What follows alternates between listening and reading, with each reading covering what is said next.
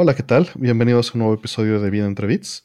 Eh, estamos aquí hoy con este, grandes amigos. Bienvenidos. Hola, ¿qué tal? Eh, muy emocionado este nuevo episodio de Vida entre Bits porque por primera vez no vamos a estar solos, nada más Artemio y yo, sino que tenemos un, un, gran amigo invitado, este, que, que es un, eh, se llama Brian Cubría y es un este, excelente músico, de hecho es el que hizo la, la cortinilla, el intro que escuchan en cada uno de nuestros episodios.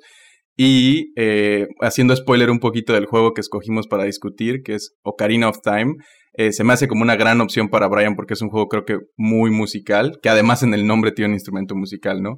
Eh, ¿Qué tal Brian? ¿Cómo estás? Hola, hola, muchas gracias por la invitación. Muy bien, muy bien aquí.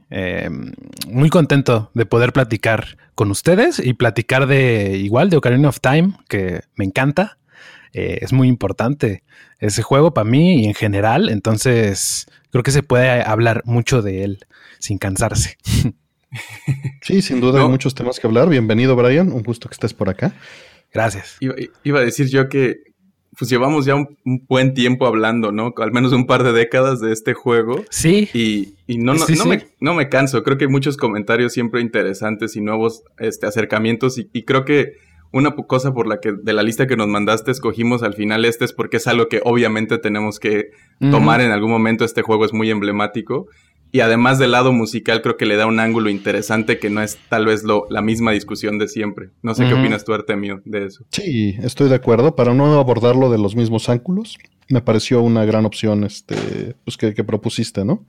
Y, bueno, ya que, ya que estamos hablando de esto, ¿en qué momento de tu vida llega Ocarina of Time y qué, qué, qué estaba pasando tanto en la industria como en tu vida personal? Pues creo que salió en el 98, si mal no 98.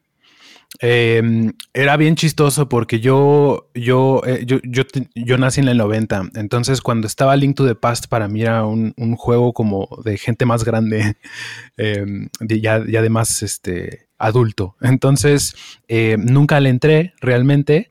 Y, y, y, en realidad le entré a Zelda ya bien en este, eh, en este juego, ¿no? Y mi hermano... fue, tu primer Zelda. Fue mi primer Zelda realmente y era de mi hermano. Mi hermano tenía su Nintendo 64 y tenía este juego y pues lo jugaba mucho. Me acuerdo que estaba muy clavado, él estaba así contentísimo. Eh, era el evento del año, ¿no? El, Zelda Ocarina of Time. Este... Y, y, sí, tal, yo lo veía el jugar y luego eh, un par de personas en mi escuela también, este, lo empezaron a jugar y entonces em, eh, francamente no me acuerdo bien como qué fue lo que me atrapó, porque igual yo pensaba Zelda, ¿no? Como bueno, es que es un juego que no es para mí, em, pero bueno, a lo mejor ya estaba como un poquito más en edad y, eh, no sé, yo, yo, siento que es un juego que, que, no sé, estás un ratito eh, en donde sé que estés y como que te atrapa como que te atrapa desde varios ángulos. Y eh, eso, eso, eso, eso es, eso es mi, como de mis primeros recuerdos, como están Kokiri Forest y de, de repente ya eh, estar un montón de tiempo jugando eh, y sobre todo me acuerdo mucho de lo primero que me acuerdo de mis primeras memorias es jugué tanto el juego de niño que yo pensé que ese era el juego, ¿no? Y, yo era un chavito, entonces para mí era como más que suficiente y era tan críptico y todo tan misterioso que de repente, eh, no sé, me la pasaba semanas o meses, no, no sé cuánto tiempo estuve de niño hasta que mi primo me dijo, no, que te conviertes este, en adulto y hay todo otro set de cosas y vas a otros lugares, ¿no? Y yo me quedaba así como que no lo creía, ¿no? Era en una época, como dices Artemio, bueno, lo que me recuerda a lo que la industria era en ese momento, una cosa muy diferente porque pues no había YouTube, no había eh, manera como de confirmar todos los rumores que había, ¿no? Y este juego fue uno que tuvo muchísimos rumores alrededor de él y, eso era muy padre porque era como este mismo sentido de exploración que ya el juego como... Eh, desborda y, que te hace pensar como, bueno, eh, qué tantas cosas hay por ver. Em, pero aparte, ¿Sabes? Como, como, como podías inventarte cosas que viste o la gente se inventaba cosas que vio y, y, te decían y te las podías creer, ¿no? Porque decías, híjole, es que hay tantas cosas, o sea, que, que, que, ¿por qué no, no? O sea, ya me ha sorprendido varias veces. Eh, creo, que, creo que eso que dices es, es, muy de, en ese entonces, que, bueno, Club Nintendo era como esta revista que estaba y que a lo mejor muchos usaban para guías, pero el tiempo de mi tío que trabaja en Nintendo me dijo, o mi primo que está en Estados Unidos y que su amigo es japonés le contó que su pariente de no sé qué, y sí, era posible, ¿no? En ese momento eran tan, tan extraños los videojuegos como en la cultura que que sí que pensabas, podría ser, porque sí he visto cosas así en otro lado, pre, tiempos de creepypasta, creo. También. Y bueno, también yo creo que siendo un niño, ¿no? Y, no, y no sabiendo cómo... Exacto, porque justo ahora que lo mencionas, no, no quiero tomar ahorita la atención, pero es, muy interesante el contraste porque tú lo jugaste a los 8 años y yo lo jugué a los 24. Y digo, porque lo jugué desfasado. Yo o sea, yo tenía 22 cuando tú tenías 8. Y, y también yo tenía acceso a Internet de cuatro años atrás, entonces vivía esto desde una perspectiva completamente distinta. Pero de todas maneras tenemos, sí, bueno, no, no el futuro, sino mi, presente era muy distinto, ¿no? O sea, yo estaba en la universidad, eh, yo vivía del lado de PlayStation y todos, bueno, no todos, varios de mis amigos tenían su Nintendo 64 y, y ya lo veía desde esta perspectiva de ellos nada más tienen un juego al año, ¿no? Nosotros tenemos así las bocanadas de juegos de PlayStation 1, ¿no? Mm. Y este, y también pues se retrasó un año. Y eso evidentemente es más difícil que, que Brian se acuerde, ¿no? A esa edad. Y qué cartucho haya tenido, qué versión. Este. De eso sí me acuerdo. El hype, ¿no? De eso sí te acuerdas. sí, pero porque, pues vaya, me gusta mucho y lo sigo jugando, ¿no? A la fecha. Entonces. Pero sí. Para, para eh, contextualizar un poquito, eh, ya estamos entrando como en materia del juego y esta experiencia de, cómo lo conociste. Y sí quiero escucharte, Artemio, que lo digas más, pero quería como poner la, la, clásica información que damos del juego. Este, Ocarina of Time, lanzado en Japón en noviembre. Bueno, de hecho, casi en todos lados en, en noviembre del. Entre noviembre y diciembre del 98 este, desarrollado por, por Nintendo y publicado por Nintendo, desarrollado particularmente por un equipo que le llaman EAD, este, o Research and Development 4. Y, está curioso porque no tiene un director, tiene cinco, este, que es Toru Osawa, Yoichi Yamada, Eiji Onuma, Aonuma, Yoshiaki Koizumi y Toshio Iwawaki. Y de productor está Shigeru Miyamoto, que es como que leí en varias partes y, analizando y checando como que estaba liderando a este equipo que cada uno se enfocaba en, algunas cosas. Mm. Este, y compositor musical, porque vamos a hablar de eso, yo creo, por mucho, este Koji Kondo, que es uno de los campeones musicales de Nintendo, ¿no? De varias, de varias cosas. Eh, el género del juego es 3D Action Adventure, eh, acción aventura eh, en 3D, digo, entonces creo que nomás le decían acción aventura.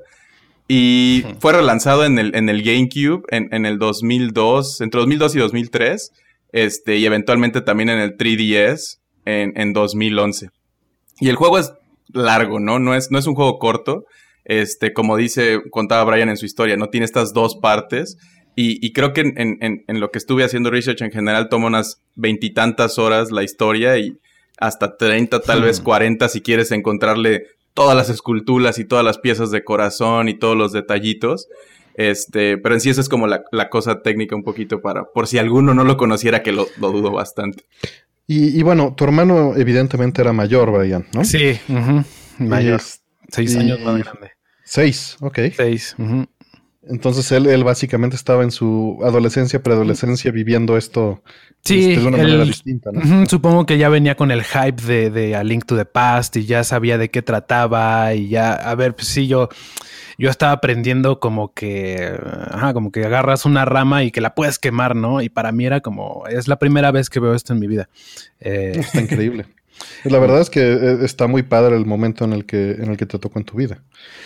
Sí, y pues no sé, parte de, lo que elegí el juego, pues también es este, justo por eso, ¿no? Como por eh, la influencia musical como tan grande que, que yo me imagino que tuvo en mí.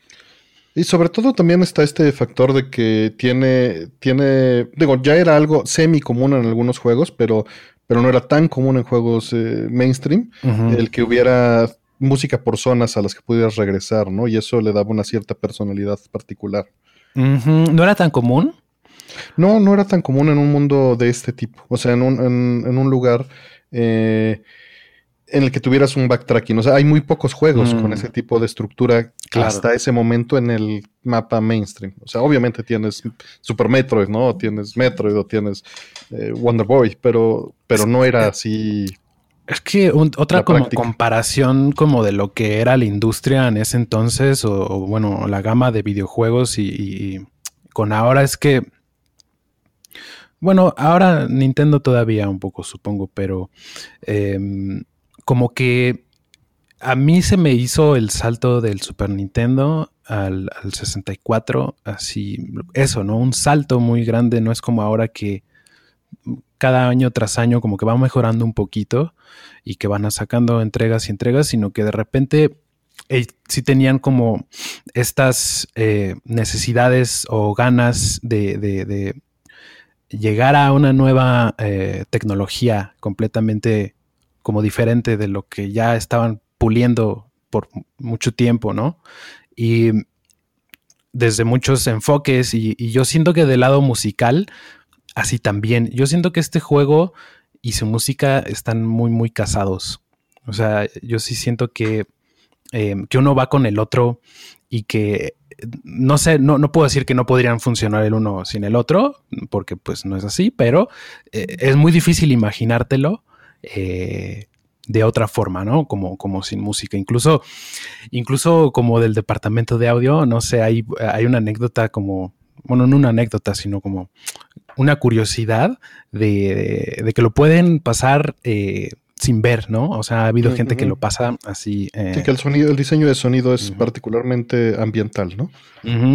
y, todo eso, ¿no? Como todo el. yo siento que se nota mucho en como, ¿cómo decirlo? Como en, en, en, qué tan masivo querían hacer que se viera el juego.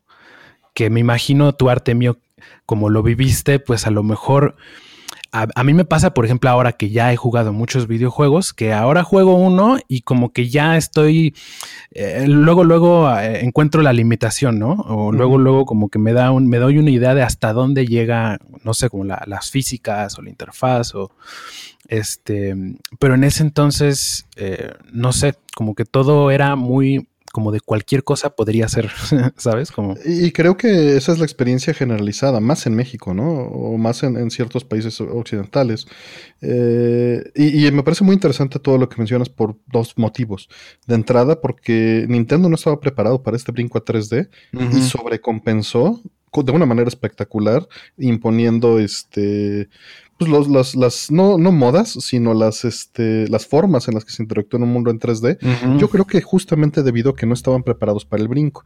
Ellos, y no quiero adentrarme mucho en ese tema, pues no tenían esa tecnología y literalmente la adquirieron de lo que dejó Sega de América, ¿no? Sega de América tenía el Nintendo, bueno, no el Nintendo 64, ese, esa arquitectura diseñada en lugar del Saturno.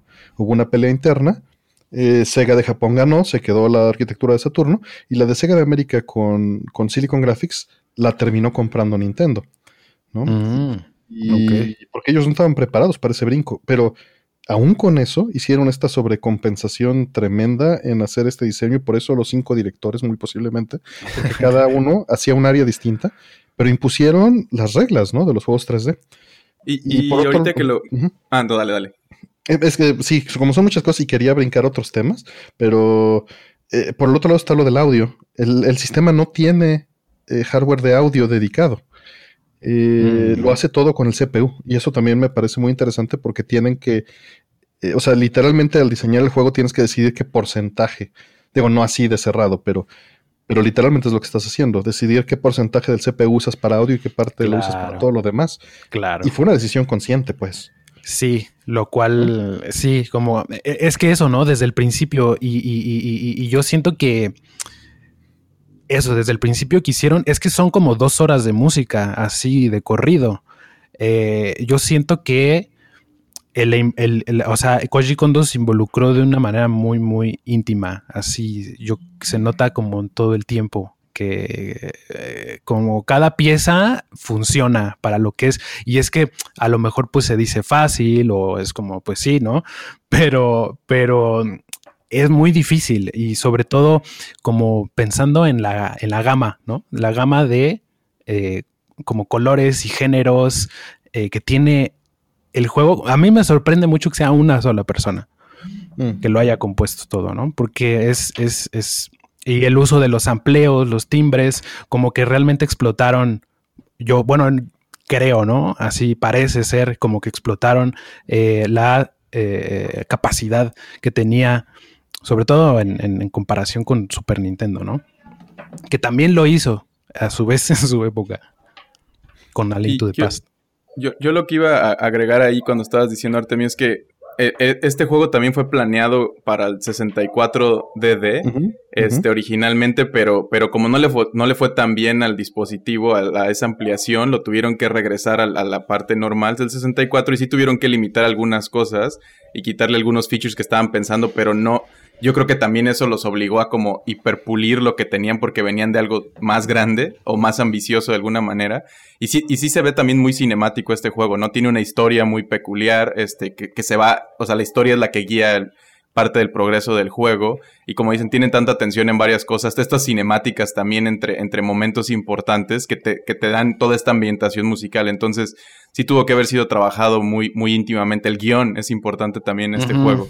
Y, en empujar tecnología, pues también eh, no se le puede negar eso, ¿no? Los avances que trajo como en los videojuegos y en la manera en la que interactúas con el 3D, como el, el Z targeting, como el, apuntarle a las cosas y dirigirte de cierta manera, que lo seguimos usando. De hecho, varias maneras, ahí Nintendo creo que fue medio pionero en esto del 3D en ciertos géneros, como fue con Mario 64 y con, con Zelda este, Ocarina of Time, porque sí definió varios conceptos que se han mejorado obviamente y ampliado, pero a la fecha siguen construidos en esos como pilares. Eh, sí, sí, son los cimientos. dime, dime. Ah, te iba a decir que me gustaría escuchar como tu, con tu, historia de, origen con este juego. bueno, eso era lo que yo te iba a preguntar después de, este, de mencionar que, que, utilizan el mismo base de engine, ¿no? Mario 64 y Zelda, pero se van por caminos distintos con esto que mencionas. Unos centrándose en el mundo y otros centrándose en el personaje, ¿no? Y intercambiaron cosas. Creo que leí que, que, el caballo que, o sea, que en Mario querían usar es montaras algo, pero no lo pudieron y entonces se fue a Zelda. Y en, creo que en, ajá, como que estaban intercambiando y estaban intricamente, porque pues tenías a, a, Shigeru Miyamoto trabajando en, en, en los dos proyectos al, más o menos al mismo tiempo, este, y conecta, no, no director en el otro, no, en este Zelda ya dijimos que él fue el productor, pero obviamente había esa conexión de, de información y, y se nota mucho y, y pues quisieron abarcar sus propios espacios y explorar sus propias cosas a la vez, pero estaban alimentándose mutuamente y, eso hizo que los dos juegos sean pues bastante sólidas experiencias. Eh, Sin mencionar que, justo este cambio de 2D a 3D eh, lo tuvieron que abordar de una manera de emergencia y por eso se nota este, este gran esfuerzo y estos cambios porque cambiaron completamente de paradigma. Eh, incluso pues tomando hardware de extranjeros, ¿no? En una empresa japonesa. O sea, sí realmente fueron muchas cosas y lo liberaron muy bien al grado de que eh, Sega les llevaba años de, ventaja, Sony también, y aún así impusieron reglas en el género.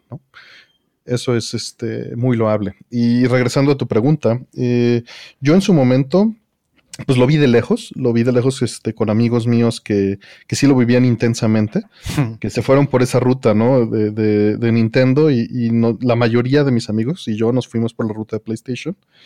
Eh, en su momento abandonando al Saturno de lado. Y pasaron varios años, o sea, el juego salió en 98 y fue hasta 2001, quizá. Yo estaba trabajando en, en, en una plaza remota, estaba, estaba en Guadalajara, me acuerdo muy claramente y hablé con un amigo, con un buen amigo que conozco desde el kinder. Y estábamos platicando de juegos que no habíamos jugado y que el otro debería de haber jugado. Y él, pues no había jugado Metal Gear Solid y yo no había jugado Ocarina of Time. Y pues fue un trato, ¿no? De ahora que regrese, yo me pongo a jugar Ocarina y tú te pones a jugar Metal. Y, años después, ¿no? O sea, cuando la tecnología, o sea, ya teníamos Play 2, ya teníamos GameCube. y los juegos ya se veían feos. ¿No? Digo, desde esa perspectiva. Unos este, han envejecido mejores que otros, pero, pero ya teníamos esa visión, ¿no? O sea, ya, ya era algo que definitivamente nos, nos marcaba. Y aún así los dos le entramos y los dos lo dejamos de ver, ¿no? O sea, dejamos de notar ese está feo a la media hora y ya estábamos inmersos en el mundo, ¿no? Sobre todo porque eh, yo ya lo terminé jugando en GameCube, en la versión en 480p, en, la que venía en el disco extra de Wind Waker, imagínate. Ok, ok. Sí, sí, sí. Ahí también venía el Master Quest, ¿no? Ajá, exactamente. Entonces yo lo terminé jugando en esa versión, ya años después. Órale. Ok. Y, para complementar tu historia, yo tengo una historia bien extraña con, con Ocarina of Time. Eh, primero, bueno, mi opinión del juego la dejo para más después, pero lo jugué originalmente en una maquinita, de hecho. y que no sé por qué. Hay una, había una viejita que tenía la maquinita en mi pueblo, en Michoacán. Y en ese entonces, una viejita que tenía una tienda de como de refrescos y, y, sabritas y, tenía maquinitas. Y por alguna razón de esas maquinitas, no arcades oficiales, obviamente, de que la placa, sino que tenían como una consola metida, este, una vez le pusieron el, el, el Ocarina of Time y pues me voló la mente, este, como ese juego, ¿no? Creo que yo no sé si ya lo habían conocido o, visto antes de alguna otra manera. Yo no tuve 64, este, tuve el Super Nintendo y mi primer acercamiento a Zelda fue a través de A Link to the Past. Este, entonces juego esto y me parece como increíble y la música me atrapa. Y me acuerdo que, que, que, además se pausaba, es la peor manera de interactuar con, este, con este juego, pero no, no mapearon el botón de cubrirte y, no pudimos pasar del Deku Tree porque tiene, está esta, este personajito que te escupe una nuez y la tienes que cubrir y reflejársela. Y no podías porque no había botón mapeado para eso. Porque justo el 64 tenía tantos botones, creo, que, que el arcade ese no tenía, o no sé. Era un arcade de Street Fighter 2, ¿no? Se llama pulsador, las formas en las que conectan estas cosas. Es un pulsador que justo le, le aprieta start cuando le echas el crédito y te pone un timer de 5 minutos y luego lo vuelve a poner pausa. ¿no? Pues los odio. No sabía cómo se. Ahora tiene un nombre mi, mi, odio. Jugaste el demo de la versión arcade. Y no, deja tú eso. Sí era el juego ya formal, pero pues era. En, ese entonces me acuerdo que de repente llegaba este señor y les cambiaba los cartuchos. Y pues nunca volví a ver ese Zelda porque pues no funcionaba y no no quisieron hacer el esfuerzo de dejarlo funcional. Y no es el tipo de juego para maquinitas, ¿no? Ahí nos gastábamos el dinero en los Metal Slug y los King of Fighters y Street Fighter y así. Y había uno de Félix el Gato en blanco y negro. Seguro fue finales de los 90, principios de los 2000. Este, yo estaba relativamente joven y es un recuerdo vago que tengo. De hecho, esa señora nos cuidaba mucho en, de, dos de varias maneras. Era una viejita como, pues, era como nuestra tía, pasita le decíamos. Que yo pensé que era porque estaba viejita, pero luego mamá se burló de mí porque dijo que era porque se llamaba Paz. Este. y este. Entonces nos cuidaba. Cuando llovía, apagaba la maquinita siempre. Porque decía que alguien en México, en la Ciudad de México, pero cuando estás en provincia le dicen México, este, le había caído un rayo una vez porque llovió. Y entonces siempre te las apagaba y te regresaba tu peso. Y también cuando llegaba gente de otro pueblo y te estaba, le estaba ganando a los locales, este, en King of Fighter o lo que fuera, apagaba la maquinita y lo corría, porque no le gustaba que le ganaran a sus clientes, no por que sus clientes fueran mejor o no, sino porque nos enojábamos o nos sentíamos y a ella le, o sea, éramos como su familia extendida. Y, y, era como una experiencia muy bonita. Pero bueno, en el Zelda no, no fue muy buena experiencia. Luego creo que algún cuate me prestó su Nintendo 64 y llegué un poco más adelante pero eventualmente no sé si se enojó conmigo o sus papás lo regañaron o algo y me lo quitó así como un día llegó a mi casa tocando y es como, ya, dámelo. Y yo, no, déjame jugar más porque no, no, no, ya me lo tengo que llevar. Y pues bueno, este, no lo pude terminar creo que hasta formalmente en el 3DS. Eh, y la primera vez que recuerdo que lo jugué en el Nintendo 64 me tomó horas, así como cinco, encontrar la espada también, porque pues yo venía de Super Nintendo y de ser un maestro de los platformers no tanto del entender este mundo 3D. Yo creo que sí fue mi una de mis primeras experiencias en 3D. Y, y sí estuvo como bien cansado y decía, este juego está roto, ni sirve, no sé qué. Además de que también a esa edad lo tienes que descubrir con en inglés, pero no lo entiendes tanto, ¿no? Entonces tenías que estar asumiendo cosas y tratando de, con un diccionario, preguntándole a alguien que, se, que supiera más. Eh, pero esa fue como mi primera experiencia, eventualmente ya lo terminé en el 3DS y pues esa versión está un poquito más pulida. No sé si es la misma que la del GameCube. No, no. Este, Son, todas son versiones, este, hay muchas versiones ahorita que tocas el tema. Eh, existe la versión 1.0, que es la que tengo también en, GameCube. Eh, porque lo compré, sí lo, o sea, lo compré y lo tenía guardado. Y lo iba a jugar en 74, pero lo terminé jugando en GameCube por la resolución, porque era 480p, aún cuando me tuve que acostumbrar al control de GameCube, ¿no? Aunque el juego no estaba diseñado para él. Este, Incluso dentro del mismo 64 hay como tres cartuchos diferentes, ¿no? Exacto, era, era justo lo que iba. Hay tres versiones del cartucho en 64. La 1.0, la 1.1 y la 1.2, ¿no? Hablando de, nuestra región, en Impala y otras tantas. Y tiene parches, ¿no? Y son, son revisiones del cartucho que salieron relativamente eh, pronto, ¿no? Por los parches. Sí, sí, eh, qué, chistoso. nunca lo había hecho esa conexión, ¿sabes? Como es un parche físico, ¿no? Digamos, como en una reedición eh, como del cartucho, pero este, sí, aparte, bueno, yo tengo entendido que también eh, el hecho de, de, las reediciones, no, no sé si arreglen como glitches o cosas así. Claro, claro. Me imagino, porque yo solo las conocía por los cambios eh, ¿sabes? Como que le quitaron los cánticos eh, eh, como religiosos, con tintes religiosos. Islámicos. al templo de fuego, ¿no? Por ejemplo, que le quitaron la sangre roja a Ganondorf, al final se la pusieron verde, ¿no? Este, que sí, ahora me, causa como más, más sentido. Porque yo antes yo pensaba, ah, ok, y es que sí, tuvieron que sacar otro cartucho nada más para que la sangre fuera verde.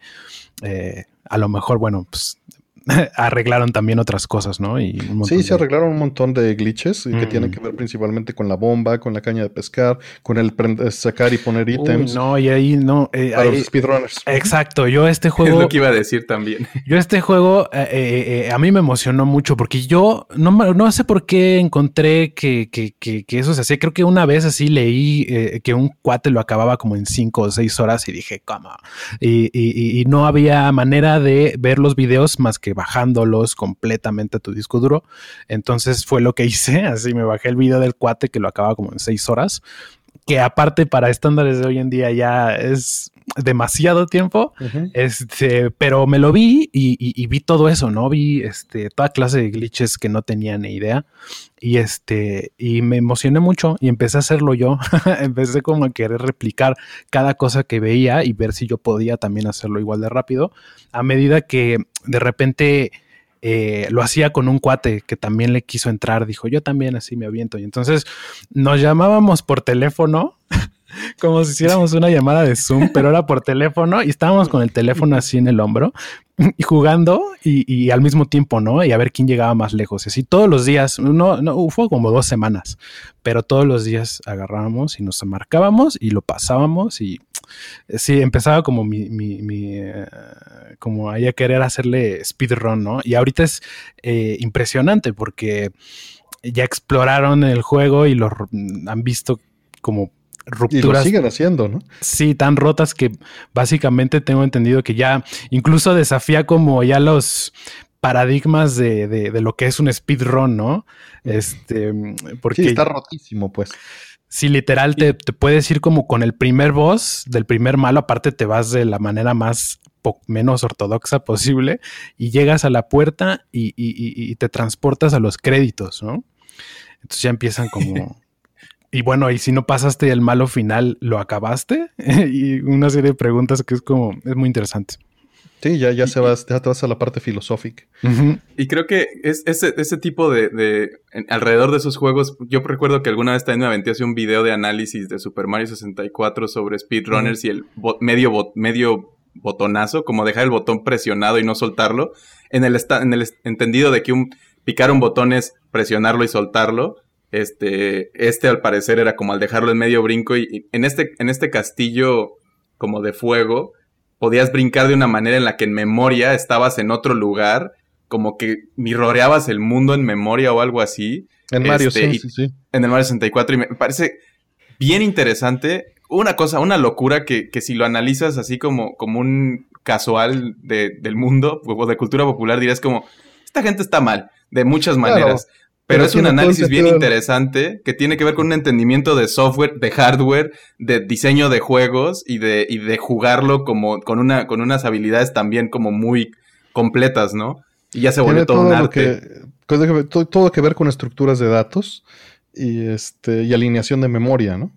Va por ese lado. Entonces, este, sí, termina siendo muy interesante desde ese punto de vista y efectivamente eh, Ocarina of Time cae en este mismo eh, nicho, ¿no? Donde está extremadamente explorado.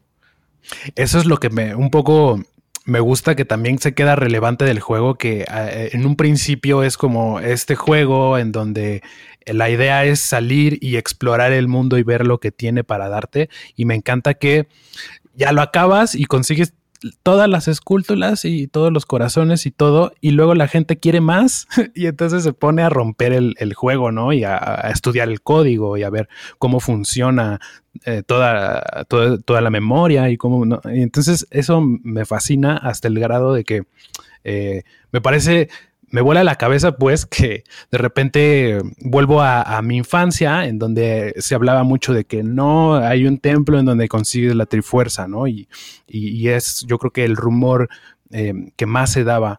Eh, incluso, incluso en internet, un poquito después que ya sí empecé a ir a foros, todavía, no sé, se hablaba de estas cosas y, me da mucha curiosidad que, que años después a lo mejor encontraron que no había ninguna trifuerza o que a lo mejor había esbozos de que podía haber, pero hay un, hay un Arwing, ¿no? en, el, en el código y lo puedes sacar y lo puedes este, pelear. Y, no sé, y, vaya, eso es algo como que me es increíble, como casi literalmente, ¿no? Es como si me lo dices y no me lo creo, pero bueno, se puede ver que ahí está y, tiene lógica, ¿no? Y sentido. Y creo que mucho de esto es como arqueología digital, en parte porque Nintendo y otras compañías de, de, de, ese tipo son muy cerradas y herméticas con, con, estos procesos de información. En ese entonces ya era el hobby del videojuego lo suficientemente fuerte para tener esta gente fanática y, bueno, y sigue, y ha crecido nada más. Este, pero seguía siendo como un proceso místico y mágico en ese momento el desarrollo de juegos, ¿no? No, no había era, era algo que hacían ciertas personas en ciertos lugares lejanos. Y, y todo eso agregaba al mito de, de la creación y, se generaban todas estas ideas. Y la, y la realidad es que pues sigue siendo gente trabajando en cosas y, pues tiene todos estos detalles de todo este cross-pollination de diferentes juegos y así. Pero, pero todo ese como rumores y mitos y, y mentiras también y, y cosas que se escribían, pues añaden a esta cultura en ese momento que también pues, no podían parcharlo a veces, ¿no? Y si lo llegas a romper de esa manera, sí tenías acceso a ver ciertas cosas que no tendrías que, que ahora es algo que ya se pierde porque pasan cosas así, lo superparchan y hay esta discusión de que en qué momento este, deberías de dejar ciertas cosas y en qué momento sí. O sea, hay cosas que se vuelven como parte mm. del, del lore y justo se prestan para estas cosas de speedrunning y de, pues de como arqueología, de estar pensando en términos afuera de, de, lo que pasó y inventarles cosas encima. Yo creo que estos genios hicieron esto por esto, estas conexiones, y los creadores a veces como, no, pues así se dio porque budgets y, deadlines y pusimos eso y ya, ajá, no sé. Pero, pero es una cosa como bonita de explorar.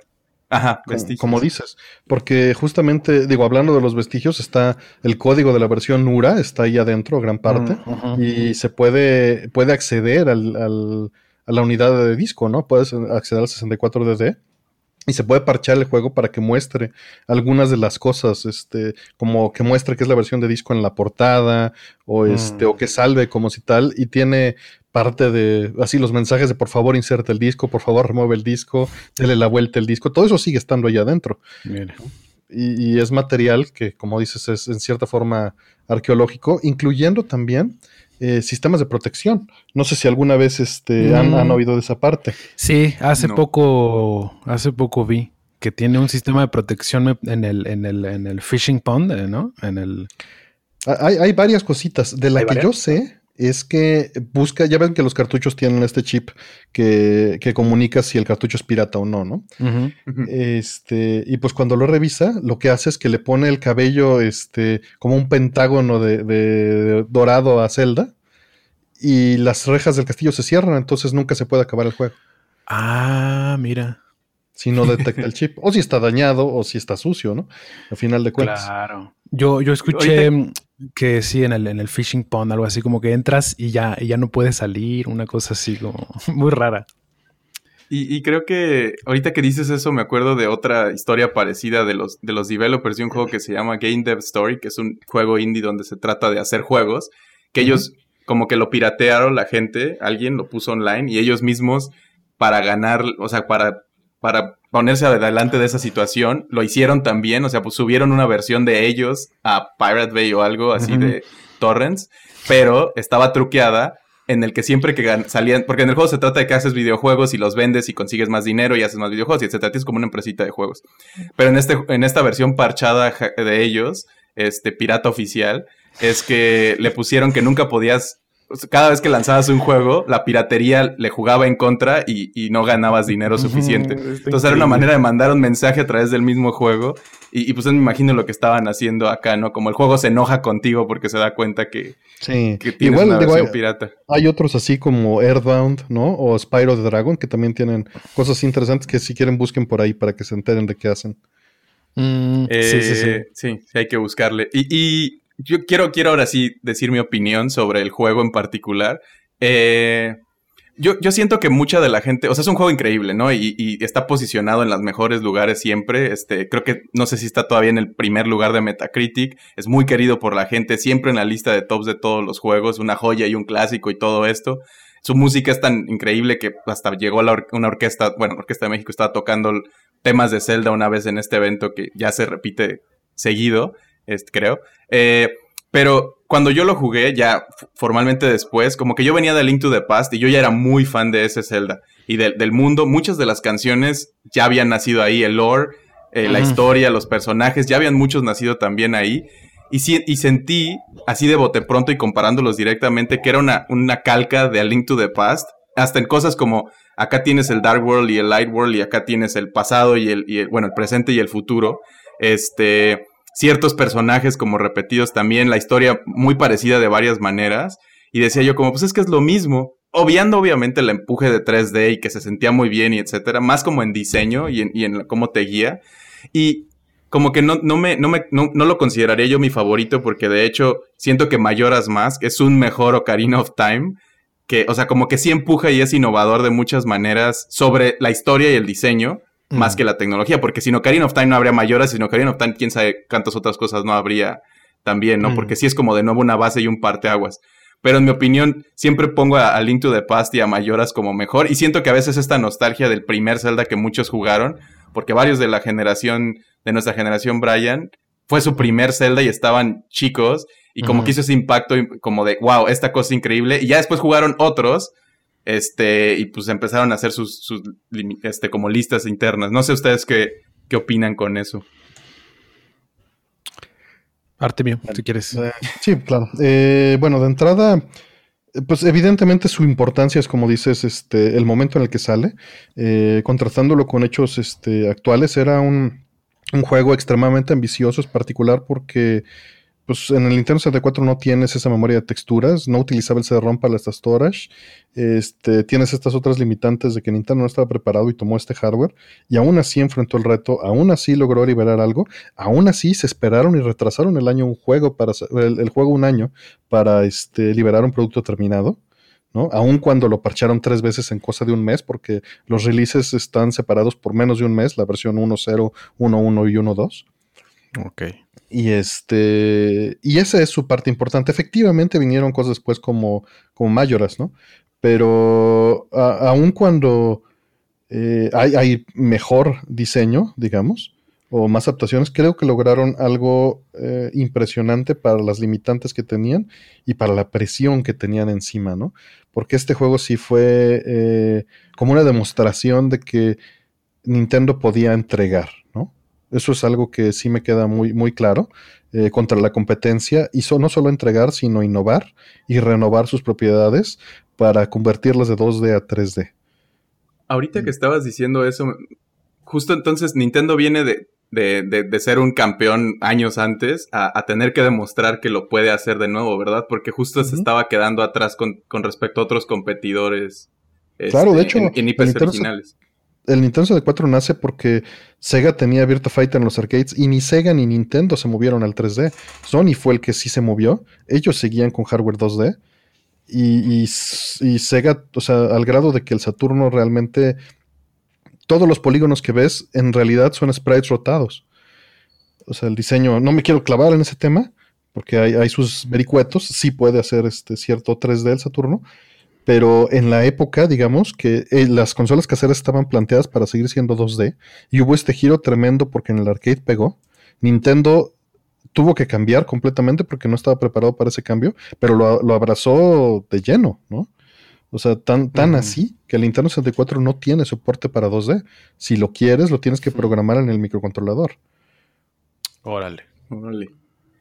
Y, justo hablando un poquito del contexto de, ese año, este, también es, creo que es uno de los años, el 98 se piensa como uno de los grandes años en la industria de videojuegos, porque no nada más vimos salir Ocarina of Time, hay una lista de juegos que, que, que si, ahorita quiero leer algunos, pero es como, ¿en serio todo esto salió al mismo, más o menos al mismo tiempo, el mismo año?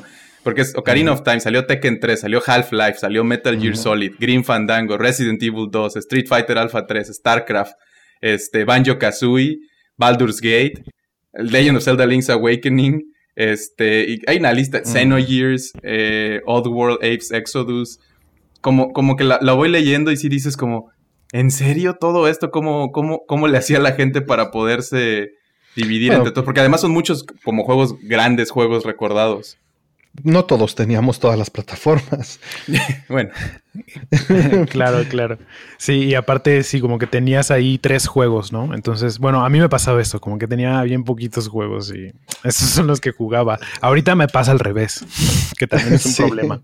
De, la, edad adulta. Pero de hecho, en Nintendo 64, o sea, básicamente tenías Ocarina of Time. Y eso es algo que también quería mencionar, que mm. el, attach rate o este número de la cantidad de gente que tenía un Nintendo 64 que compró Zelda es uno de cada cuatro. O sea, es altísimo a diferencia de otros juegos que hemos hablado aquí en el podcast antes, este, este sí fue este, muy bien recibido, ¿no? Y bien vendido. Creo que fue precomprado más de tres, en el momento, más de tres veces más que todas las otras cosas que había alrededor. Sin duda, y tuvieron que, como retrasaron el juego un año, lo compensaron con este cartucho dorado y el empaque que dice Limited Edition a las preórdenes. ¿no? Pero, pero justo, tuvieron la decisión de decir, lo vamos a retrasar. Digo, era un momento muy distinto. Este. Yo, antes de. Ah, ah bueno, eh, yo solo como para dar ahí también ahí mi, cierre del juego. Eh, yo creo que me quedo mucho con, con, con, que siento que es un juego que tiene mucha cohesión. Como que le admiro mucho eso. En, en, en, la búsqueda de hacer algo nuevo y hacer algo más grande. Eh, estaba escuchando, por ejemplo, el soundtrack y, y el soundtrack lo, lo, como que te lo dice, como que lo refleja eh, literalmente. como la filosofía detrás de, hacer un mundo muy grande, muy explorable. Eh, yo siento que es un juego que es como un clásico en el sentido en, el que si tú planeas, por ejemplo, hacer un juego de, ese estilo hoy en día, como, como hay muchas cosas que siguen siendo sumamente relevantes, ¿no? A lo mejor no todo es perfecto o no todo le queda a, todo, ¿no? Pero eh, como que yo siento que todas, todo el diseño, pues, eh, en general, ¿no? Como de la música, los niveles, em, la interfaz, eh, todo visualmente, la, narrativa, todo hace mucha cohesión, como que se ve que es un equipo que muy comunicado, no sé, eso me hace sentir eso, ¿no? Em, yo creo que esa cohesión, pero combinado con eh, la magnitud del proyecto y, y, también como el que siento, o en base a estas expectativas que estoy proponiendo, como que siento que como que lo hace súper bien, ¿no? Como eh, sí te da un sentimiento como de, mira, esa montaña está allá, puedo ir hasta allá y ver que hay, y hay una raza de gente totalmente ¿no? diferente. No sé si llamarle gente ni siquiera, es como que es este mundo. Em, y eso lo reflejan todos los aspectos del diseño, ¿no? Eh, eso me maravilla. Y ya nada más como para finalizar eh, el pensamiento, creo que, creo que fue muy importante para mí que tuviera tanto eh, eh, peso la música como en el juego. No nada, o sea. Mecánicamente, ¿no? Mecánicamente, de manera diegética, en el sentido en el que los personajes también como reconocen esta, como hay una cultura musical adentro del juego. Em, y también por, por la variedad, ¿no? Así, eh, música un poco con tintes como de egipcios y otros chinos, pero otros también como de jazz y toda una gama que le queda como a cada parte del juego que es de nuevo, ¿no? Como la magnitud de todo. Se me hace como, bueno, no es que no haya pasado antes, pero no sé, se siente el salto se siente como la intención de que a lo mejor todo está seccionado, ¿no? En cachos chiquitos, pero la, ilusión te la da, ¿no? Todo el tiempo, como de qué habrá por allá. Y hasta la fecha yo es algo que todavía valoro de los juegos y como que me sigo, lo sigo como, como ah, remitiéndome a Zelda, ¿no? Como el hecho de que pueda haber un lugar al horizonte e ir allá y, ver qué, qué, es, como que se me hace Zelda, aunque sea cyberpunk. Y, nada, a mí me gusta mucho, eh, no es un juego perfecto, eh, pero es que hay tanto que se le puede todavía estudiar en cual, o sea, yo puedo ahorita irme a una partitura de una sola pieza y estudiarla o ver un video de YouTube de em, análisis de la música del templo eh, de Edit, Music Theory. y, y, ¿sabes? Y, y, y, me van a, y me van a, y es muy interesante, pero muy, muy interesante y muy relevante. De hecho, la música de Zelda siempre ha tenido esas particularidades, ¿no? de, meter a tonalidades y, este tipo de cosas que, digo, yo no estoy familiarizado con teoría musical, la verdad, pero entiendo que, que sí abraza mucho de teoría musical. Sí, eh, realmente, o sea, avant-garde, así, eh, de todos lados. Y también eh, le respeto que es en una época en donde no era fácil, ¿no? Conseguir música del mundo. Eh, música de otros lados, eh, escucharla y tal. Bueno, tal vez empezaba a hacerlo, ¿no? Sí, sí, estaba de moda el world music como género. Y eso, básicamente. Yo quisiera, eh, ah, ah, me parece como muy, muy interesante que estaba también leyendo un poquito sobre inspiraciones de esto eh, y, tienen este, esta inspiración medio entre teatro y, espadas que se llamaba, no sé si tienes tú el dato, Artemio, del nombre de esta... No lo recuerdo así de, de bote pronto. Algo así. Sí, pero sí hay una, este, una intención de que querían hacer que el combate fuera similar a este, este método, ¿no? Digo, obviamente terminó cambiando para algo más, este, más dinámico. ¿No? Más, más, eh, más relacionado al mundo, al control y al 3D, a la exploración, ¿no? Sí, Pero efectivamente había mucha ambición, ¿no? Como dices. Y, creo que es eso de que no quieren que sea algo este, hiperrealista, ¿no? No es una simulación, sino es un juego y al final es esta abstracción hacia el espacio en el que estás. Pero hay cosas muy interesantes, por ejemplo, hablamos del Z, del, del regueteo en Z. Ajá. ajá. Y, y esa, esa idea de que cuando tienes varios enemigos, muy, dice que está inspirado también de, las películas como algo muy teatral de samuráis, que nomás estás peleando contra uno y todos los demás están esperando. Y cuando tienes estas peleas con varios pasa eso, ¿no? Y es algo que hasta la fecha sigue pasando en muchos tipos de juegos, como que para no abrumar al jugador, y es una de esas cosas que digo, no es, no es, viene de otros, de otras cosas, este, de antes, pero también lo logra hacer muy bien, y, se nota como esta inspiración, eh, y de construir un mundo más completo y complejo que solo como dices, pedacitos. Yo creo que los, si las piezas están tan subdivididas como decías, Brian, es, es habiéndolo desde fuera se ven como simples. Eh, y eso creo que lo hace sentir como esta cohesión que dices. hablando, hablando un poquito del, producto, eh, ya del juego y como de la historia y estas cosas, pues sí pinta también un mundo más ambicioso, al punto en el que creo que la gente se empezó a volver muy clavada también de, los timelines y estas cosas, ¿no? Eh, de qué pasa aquí y, tenemos estas, que, que hasta años después, décadas, sacaron este libro que, que trata de canonizar sí, cómo a mí me da mucha risa porque sí realmente es como para explicar ciertas cosas te tienen que inventar otras líneas de tiempo y es como bueno el chiste es como que sea una historia no ok. Bueno es que yo yo entiendo a Zelda siempre como una historia que se repite que no necesariamente tiene que ser en el mismo lugar no sí exacto o sea, son como efectivamente leyendas que tienen distintas interpretaciones en distintos ambientes y punto y creo que Wind Waker hace un énfasis fuerte en eso, ¿no? De, de, y, y, como que es justo trataron de zafarse de esa discusión con eso y eventualmente la volvieron a conectar de otra manera. Pero, pero lo abrazaron, ¿no? También. Sí, no, y está, está muy, muy, muy bien. Y, y creo que también tiene esta. No sé si es la primera aparición de, Ganondorf como, como este, esta figura más humana y no un monstruo. Este, Ah, claro.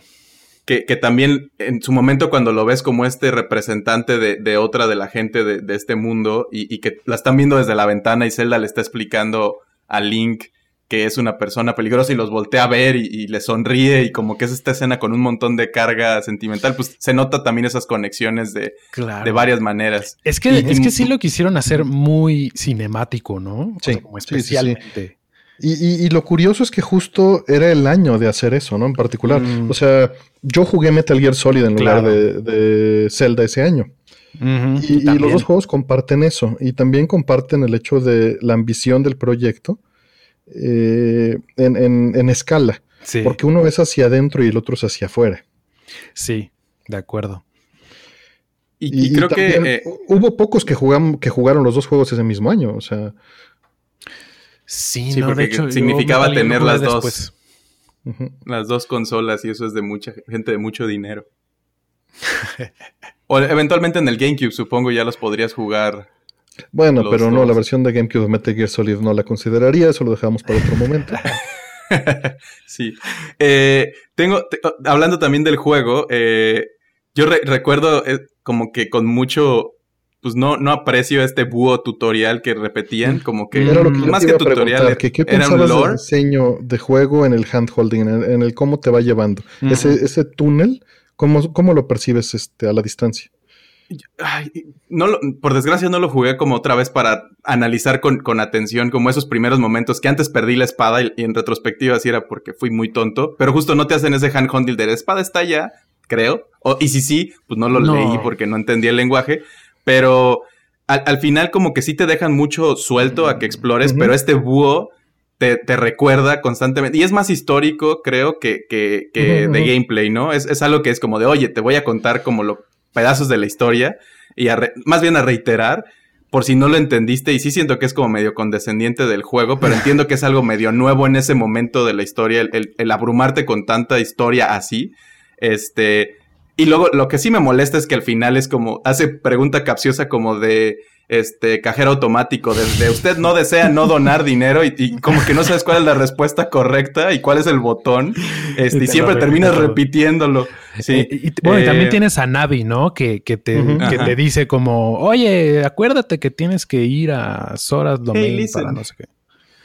Que, que no se me hace tan molesto, que es un, más un recordatorio. O sea, sí me molesta, pero, pero es como más un Sí. recordatorio de no estás haciendo lo que tendrías que. es- Te estás perdiendo. Es Clippy. Es Clippy diciéndote, te estás perdiendo, amigo. Por, es tal vez por acá lo que tendrías que hacer. Yo, yo lo Pero- aprecio como por, por esas veces que de repente, no sé, puedes dejar de jugar un rato y cuando vuelves a jugar no te acuerdas de qué estabas haciendo. Siento que es como una forma de atacar ese problema, ¿no? Claro, pero eh, uno pensaría, llevo cinco horas aquí pegado, no me tienes que decir eso. Claro, podría estar ahí Uno, más. uno. ¿no? Sí, Sí, más hay-. Como por, eso creo que sí, como que no, le doy esa así. libertad de, de pensarse un poquito de esa manera, ¿no? Como es un recordatorio y puede funcionar. Tendría que ser más context, como, como eh, darse cuenta del contexto en el que estás como jugador, que en ese momento sería muy difícil estar analizando a ese nivel. Sí, no. Pero eso es Este, en retrospectiva, efectivamente. En retrospectiva. El, el juego, eh, o sea, el, el juego lo que honestamente estaba tratando de hacer es, estamos metiendo a la gente en un ambiente 3D abierto con muchas opciones, vamos a irlo soltando en pequeñas áreas, con, con dosis de lo que van pudiendo hacer. Que, es, que es- ese diseño se sigue manteniendo hasta la fecha, ¿no?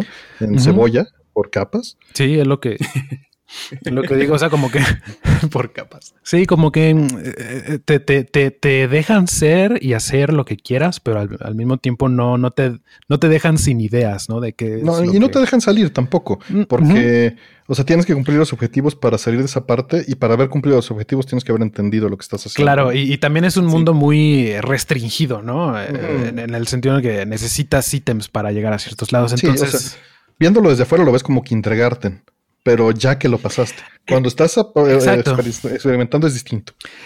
Exacto, esa es la cosa. Cuando no conoces las limitaciones y, y- y las paredes que, que tiene, parece infinito en cierto aspecto. Eh, Una vez que lo conoces, es diferente el disfrute. Es como, ah, ya, ya domino todo este mundo, ¿no? Y como es muy diferente, pero como, ajá, el sentido de exploración, al final te quedas eh, como con buen sabor de boca después de haber hecho todo, ¿no? Si eres esa clase de jugador.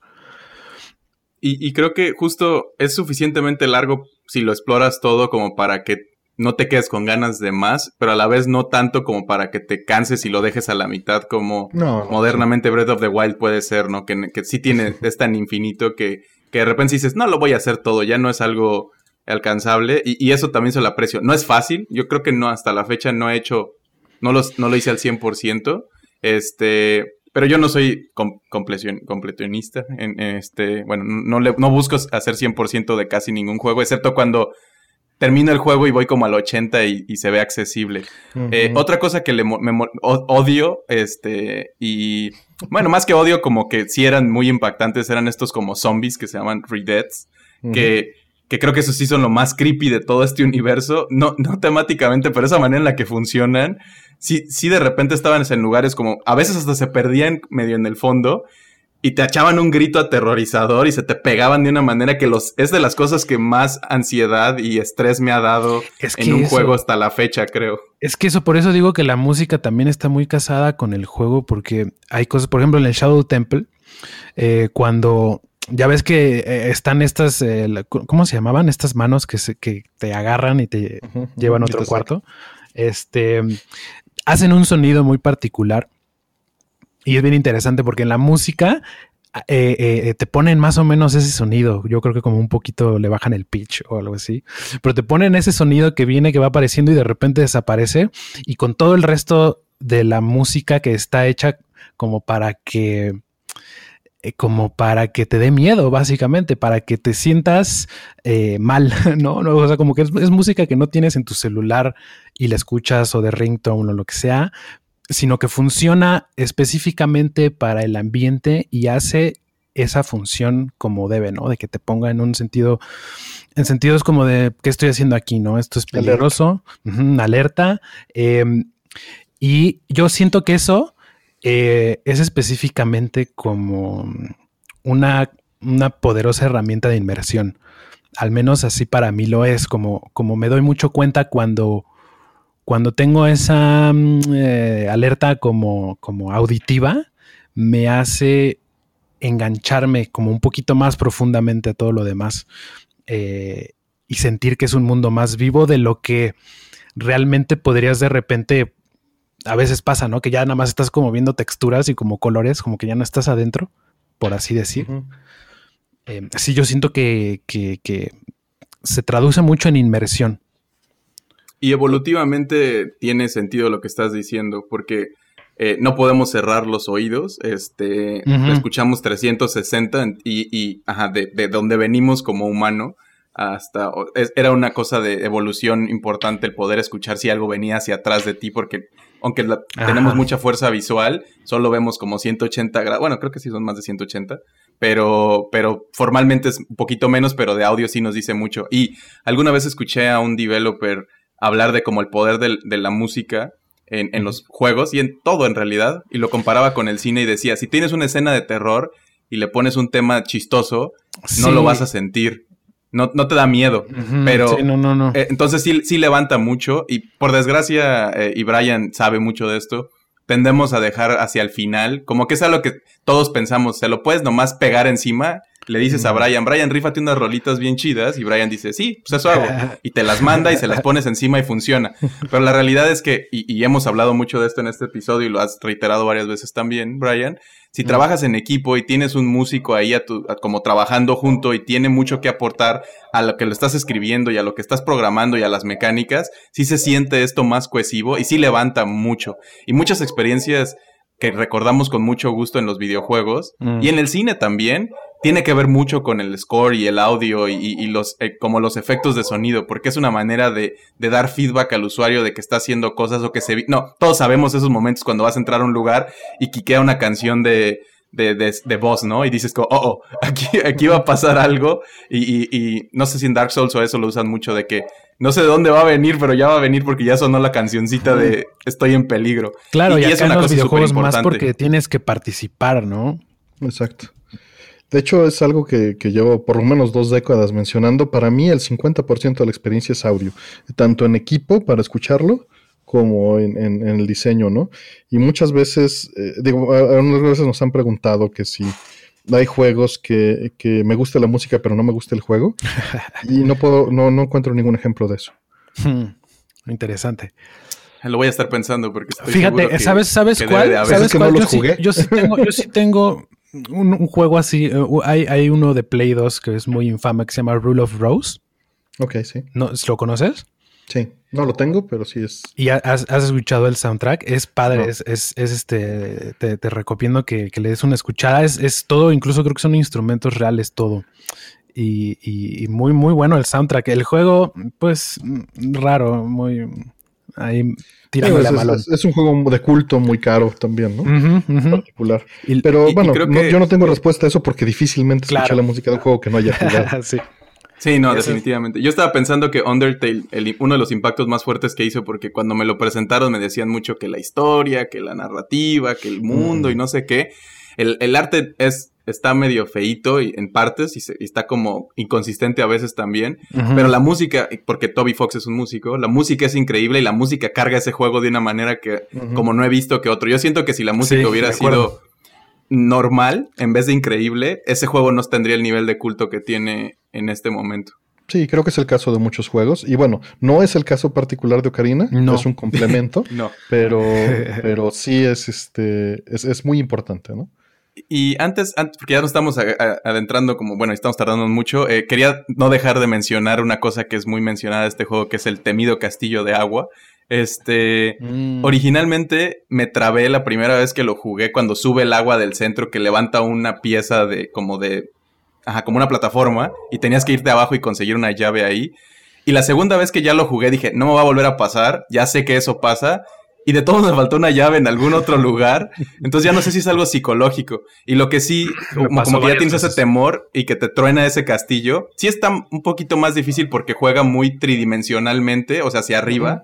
Y, es algo difícil de mantener en, tu mente cuando es uno de los primeros juegos que estás jugando de esta forma. Yo creo que eso es lo que le hace mucho sufrimiento a la gente. Y la otra también es que Shadow Link, yo creo que es este, uno de los bosses más difíciles de todo el juego.